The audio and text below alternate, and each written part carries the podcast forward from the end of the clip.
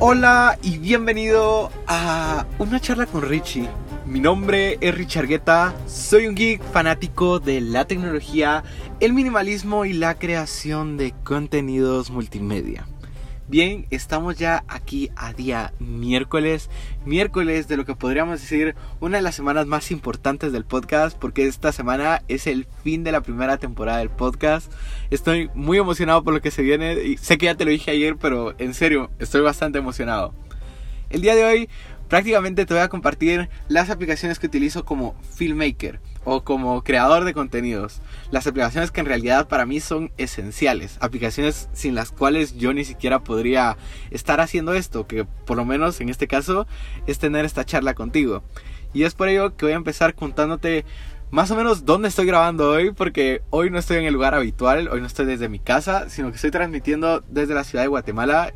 Viajé a algunas ciudades para venir para acá para pasar algún tiempo con algunos familiares. Incluso mi primo ahorita está aquí acompañándome mientras grabo este podcast. Y más que todo, te quería contar que estoy ahorita mismo grabando adentro del carro de mi tía porque si, si, estás pensando en lanzarte en este mundo del podcasting, los carros son una de las mejores cosas que te pueden pasar, porque aquí casi no hay eco. Entonces es como que un lugar en el que puedes grabar sin necesidad de tener como que un estudio o algo así. Y prácticamente te lo puedes llevar a donde quieras, podríamos decirlo así, pues porque es un carro. Y ahora sí, ¿qué aplicación utilizo yo para transmitir mis podcasts? Que es la primera aplicación de la cual te quiero contar el día de hoy. Yo utilizo una app llamada Anchor o también tiene una versión web que es Anchor FM. Esta aplicación es para poder transmitir tus podcasts en distintas plataformas. A esto se le conoce como hosting Muchos de estos son de paga, en cambio Anchor es gratuito, entonces desde ya si quieres iniciar un podcast no necesitas como que pagar algún lugar, sino que vas a Anchor FM y directamente lo hace por ti. Otra de las cosas que me gusta de Anchor es que te permite grabar desde ahí tus podcasts. Es una forma muy pero muy fácil, incluso podríamos decirlo, ¿por qué no? Minimalista para hacerlo. Porque tú nada más tienes que agarrar la aplicación de Anchor, comenzar a grabar. Si tienes un micrófono, solo lo tienes que conectar mediante un adaptador a tu computadora o a tu teléfono y puedes comenzar a grabar tu podcast sin necesidad de como que un equipo muy grande.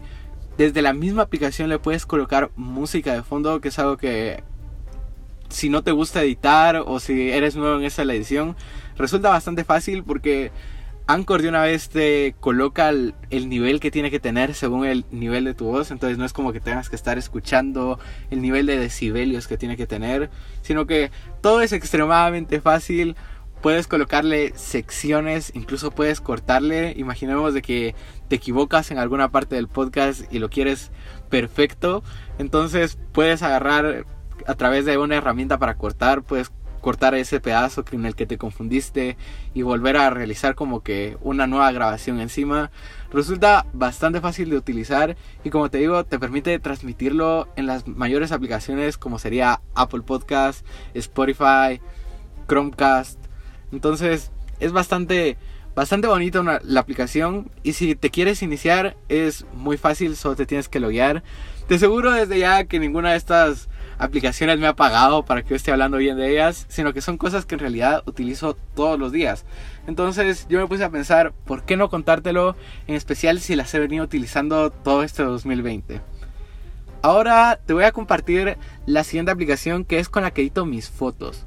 Por si no lo sabes, todos los días o por lo menos entre semana trato de subir una foto a Instagram, una foto que generalmente es como que una especie de spoiler para lo que vas a ver en el podcast. Entonces, si me sigues en Instagram, puedes eh, saber de qué vamos a hablar en unas horas después.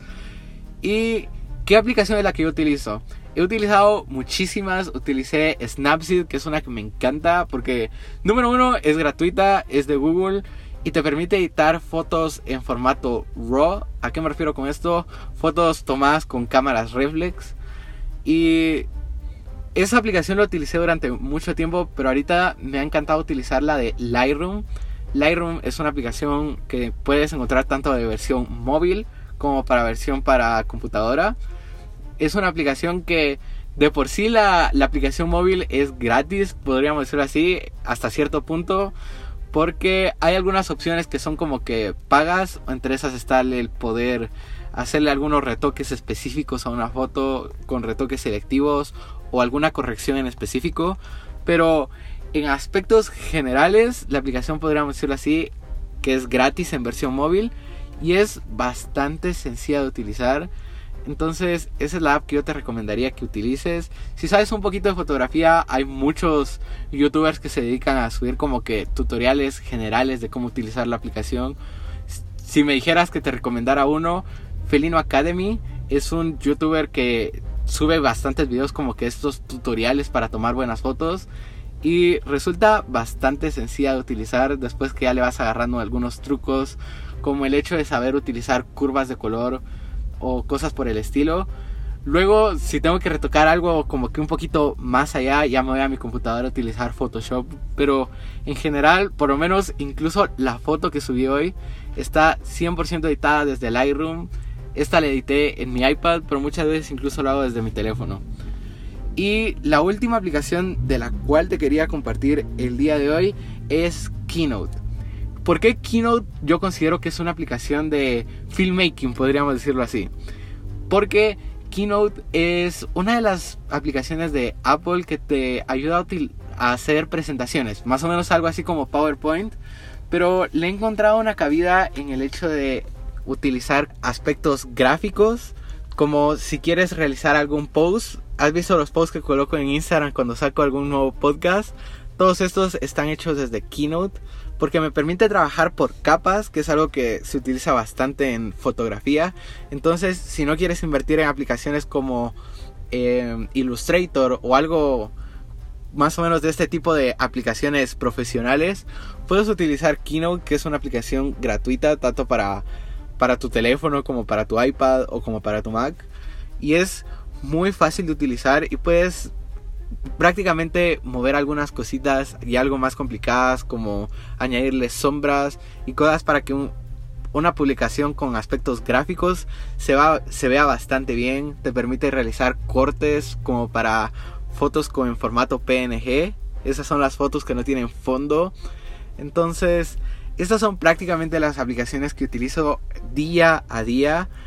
Asimismo te podría decir así como que en una versión extra también utilizo la aplicación de Illustrator, que es la que utilizo para hacer los, las miniaturas que miras en cada uno de los videos.